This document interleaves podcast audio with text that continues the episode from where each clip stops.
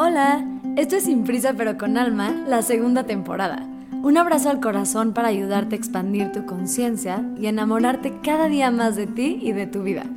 Yo soy Ali Begun, un metro y medio con mil lunares, que como tú estoy llena de curiosidad, emociones y ganas de evolucionar. Gracias por permitirme compartir mis pensamientos contigo. Hola familia, ¿cómo están? Este capítulo en realidad es un poco para mí porque creo que son cosas que yo solita tengo que escuchar sobre el amor propio más de una vez, pero quería también regalártelas a ti porque son conceptos del amor propio que no necesariamente siempre tengo a flor de piel y sé que a muchos de nosotros se nos pueden ir. Entonces antes de empezar te quiero leer un cachito de mi libro Sin prisa pero con alma que justo esta semana tiene el 30% con el código gracias, gracias en mayúsculas. Cualquier cosa escríbanme por Instagram. Y también recordarles que ya está mi curso de Reenamórate de tu vida, que es agarrar todas las piezas de tu corazón roto para crear la vida de tus sueños.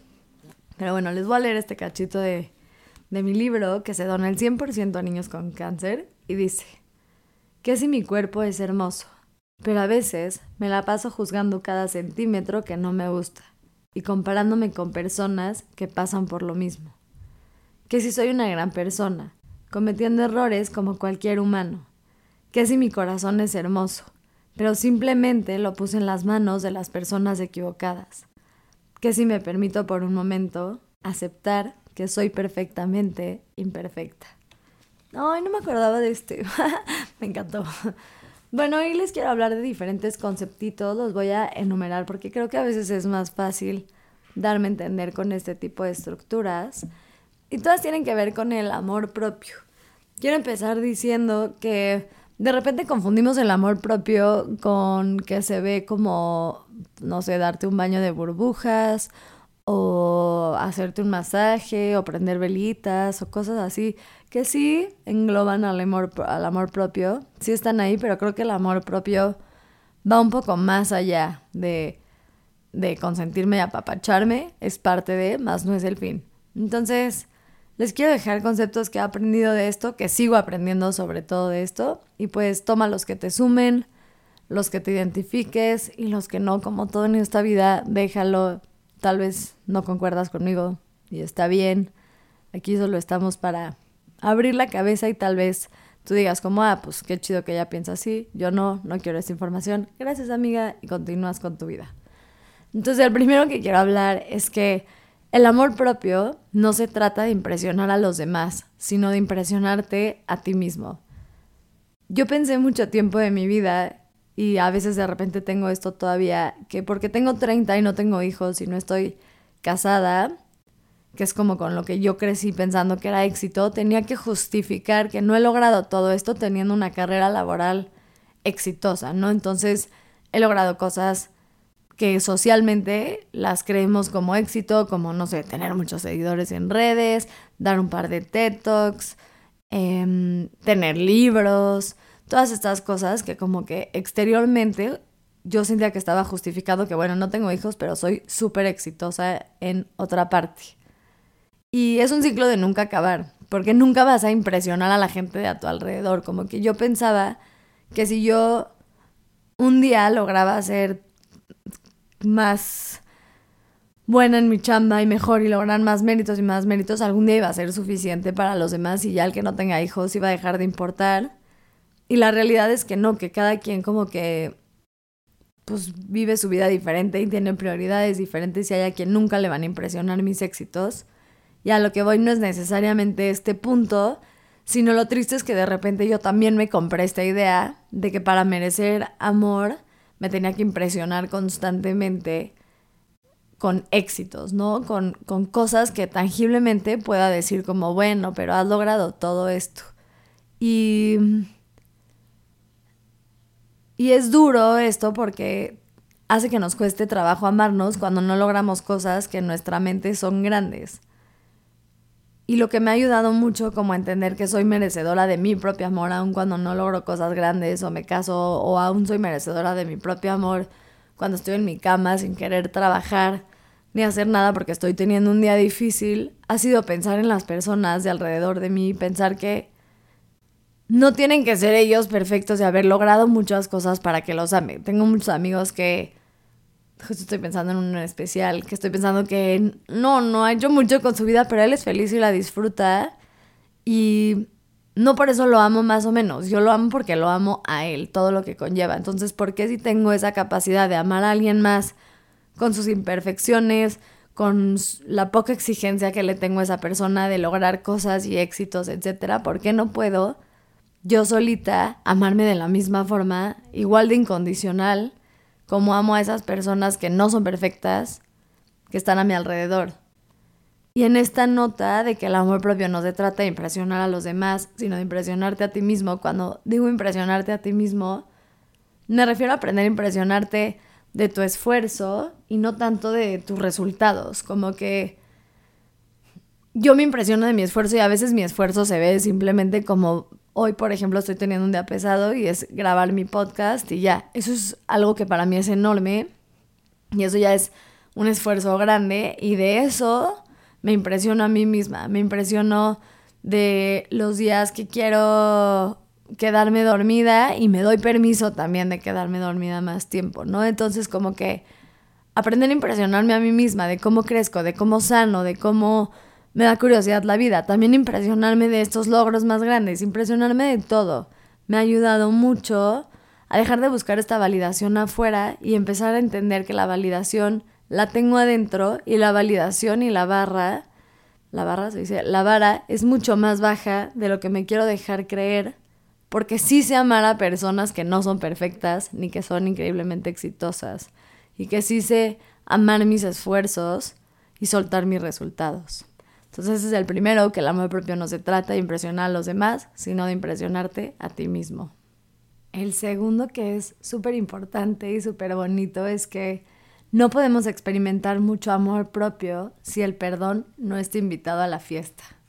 Y creo que hay un como malentendido importante con el perdonar, que es creer que perdonar es estar bien con lo que nos pasó. Pero la realidad es que perdonar es poder aceptar eso que me pasó. Porque generalmente el perdón tiene poco que ver con la cosa que sucedió en sí y tiene mucho más que ver como un acto de amor propio, de decidir que quieres seguir adelante y quieres dejar de cargar estas emociones tan pesadas.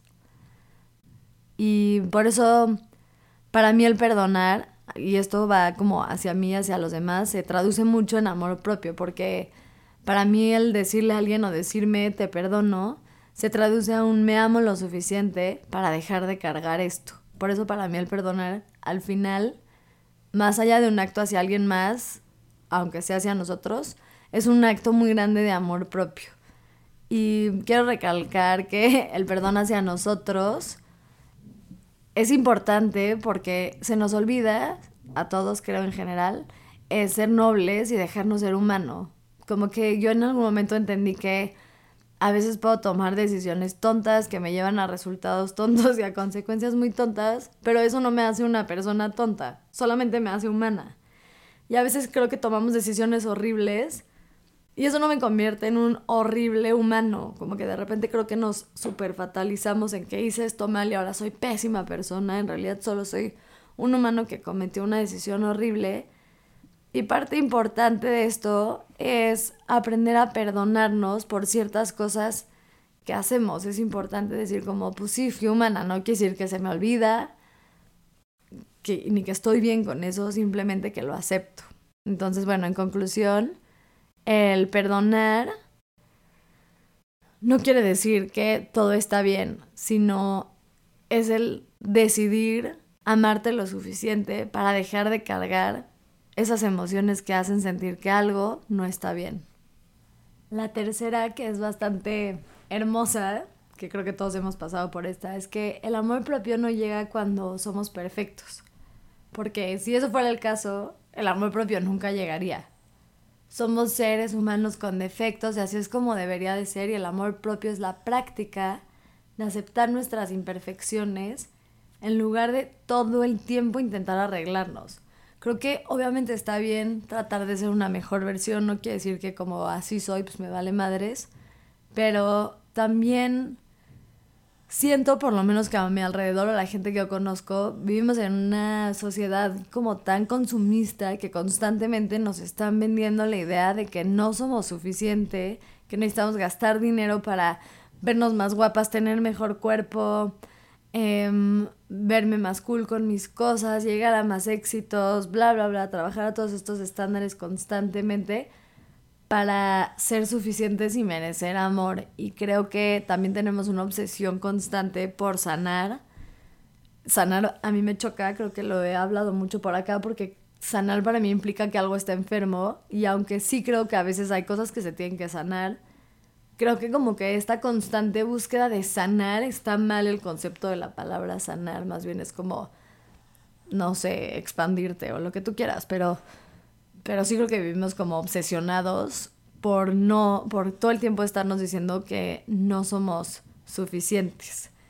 Y el lugar más bonito para trabajar esto que queremos de no ser suficientes es aprender a, a ser vulnerables, vulnerables con nosotros mismos y con personas. También creo que esto ayuda mucho cuando lo haces hacia el exterior, de entender que está bien reírte de las cosas que no te hacen perfecta. O sea, yo, mi voz fresa es algo que cargo mucho conmigo, es algo que, me pone muy nerviosa y ya me río cada vez más de eso, de que sí soy una señora de las lomas que tiene este acento y pues ni modo, ¿no? O sea, es parte de quién soy, voy a terapia, no me gusta, lo quiero trabajar y mejorar. Sin embargo, no me odio por tener esta voz y sigo haciendo podcast y cosas que tienen que ver mucho con mi voz. Entonces me da mucha paz que la vulnerabilidad es un lugar bonito para trabajar esto. Y te quiero invitar a hacer un ejercicio ahorita ponme pausa, regálate un par de respiraciones y de verdad conecta contigo y regálate estos tres segundos, cinco minutos, lo que sea, y pregúntate, ¿quién serías o, o de qué te darías permiso de ser si no dejaras que te controlaran tus inseguridades o si dejaras que ser lo que tú quieres ser, dándote permiso. Perdón, dándote permiso de no, ahí está la imperfección, de no sentirte perfecto o suficiente. Entonces, les voy a volver a repetir la pregunta porque les estornudé a la mitad. Es, ¿quién serías o qué te darías permiso de ser si no dejaras que te controlen tus inseguridades o tus pensamientos de pensar que no eres suficiente? Y bueno, la conclusión de este punto es que el amor propio no se trata de estar arreglándonos hasta sentirnos que somos perfectos o suficientes. Se trata de aceptar lo que somos y eso no significa que ser mejores versiones de nosotros ya no se intenta crear, sino no nos quitamos amor con el simple hecho de entender que somos suficientes. Y quiero hacer un entre paréntesis súper importante, es que no sé por qué tenemos este como no soy suficiente. Suficiente no es una medida. O sea, no puedes no ser suficiente. O sea, no es como tres litros es suficiente. O sea, no eres un litro de persona. No existe tal cosa. No hay una medida para que seas suficiente persona. Eres. Eres suficiente porque eres. Eres lo que es, ¿no? Pero bueno, ese es un concepto de chance un poco tripioso. la, la cuarta y probablemente la última que me dé tiempo de hacer hoy es que el amor propio también es aprender a hablarnos con honestidad, pero sobre todo, y lo más difícil, aprender a responsabilizarnos de nuestros actos. Creo que la parte más dolorosa del amor propio, o una de las partes que duele porque el amor propio suena bonito, pero es un camino a veces un poco complejo, es que muchas veces no sabemos ser honestos con nosotros mismos porque preferimos mentirnos acerca de ciertas cosas como un intento para proteger nuestro interior. Entonces a veces, por ejemplo, pasa mucho cuando cortamos con alguien, no sé, cortas y le echas como mucho la culpa a la persona que te cortó y es como es que fulanito me dejó y entras a este papel de víctima porque es mucho más fácil tú volverte una víctima o también pasa creo mucho con el dinero, ¿no? De que es que no me va bien y nada me sale bien y sí, hay veces que si el universo no está en nuestro favor en este momento, más bien siempre está a nuestro favor, pero no lo podemos ver. Pero él también nos honestos y decir como, a ver, yo también tengo culpa de esto. Por ejemplo, ahorita traigo hecho unos pagos de mis libros de Busca Libre y estoy enojadísima con ellos. Ellos sí definitivamente no tienen buen registro de sus cosas, pero yo tampoco llevé un buen registro. Entonces para mí sería muy fácil, y es muy fácil, y lo llevo haciendo muy fácil, el simplemente como que aventar y decir como, no, es que esos güeyes no lo están haciendo bien. También en esto hay mucha responsabilidad mía y es una honestidad que me toca a mí decirme, porque si yo no me soy honesto y no me digo, oye, tú también tienes culpa en esto, ¿cómo voy a crecer? En la honestidad y la responsabilidad es una marca que nos ayuda a nosotros a poder crecer. Si todo el tiempo me miento acerca de todo lo que sucede a mi alrededor, me pongo en este papel de víctima, no me responsabilizo de las cosas de mi vida, no me responsabilizo de mis errores que me hacen humana, etc. No me estoy generando tampoco un espacio para crecer. Y algo importante de hablarnos con honestidad y responsabilidad y responsabilizarnos, que les digo que para mí es un acto de amor propio enorme, es que hay que entender que se puede hacer esto desde un lado de compasión. El responsabilizarme y ser honesta conmigo no quiere decir que me, que me y de que eres un irresponsable y por eso no tienes bien tus pagos y lo que sea, sino es un... Ali, te quiero mucho, pero es una frita, o sea, te falla cañón los números, ayúdate. Y el nada más responsabilizarme y la próxima vez que mande libros, llevar una punta en mis notas, porque sé que un Excel no lo voy a lograr, de de mis pagos, ¿no? Entonces, creo que se puede, se puede responsabilizarnos desde un lugar de amor. Todos somos humanos y te quiero invitar a que te tomes otra vez cinco segundos a cuestionarte en qué área de tu vida o qué cosa ha sucedido en tu vida de la cual no te estás haciendo cargo ni responsable ni honesto. Y piensa en especial en esa área de tu vida donde ahorita tal vez estás sintiéndote raro o triste o enojado y pregúntate, ¿qué parte de esto es mi responsabilidad y dónde no me estoy siendo honesto? Y si no encuentras nada, creo que te falta volvértelo a preguntar, porque siempre somos responsables también de nuestra parte. Todas las historias tienen más de una parte, ¿no? Y creo que es importante aprender a sernos honestos, porque de verdad es un acto de amor propio que da mucho miedo, pero hermoso. Entonces, para cerrar, les quiero repetir em, las cuatro que vimos hoy. Si les gustó este podcast, escríbenme para, para seguirle. No estoy segura si les gustan así o si están muy intensas. Pero bueno, la uno es el amor propio no se trata de impresionar a los demás, sino de impresionarte a ti mismo. La dos es no podemos experimentar mucho amor propio si el perdón no está invitado a la fiesta. La tres es, el amor propio no llega cuando somos perfectos, porque si ese fuera el caso, el amor propio jamás llegaría y el amor en general jamás llegaría. Y la última es que el amor propio es aprender a hablarnos con honestidad y responsabilizarnos de nuestros actos. En mi primer libro hablo mucho más del amor propio, de estos conceptos. Estos en especial no están en mi libro, pero tengo otros padres por si se animan y estoy siempre para ustedes. Los quiero mucho, gracias por escucharme hoy y nos vemos la próxima semana. Ah, y aprecio muchísimo cuando comparten mi podcast, pero también cuando me escriben a decirme que les gustó el episodio, porque pues, es chido saber también que estoy haciendo algo que sí les llega. Los quiero, bonito día, bye.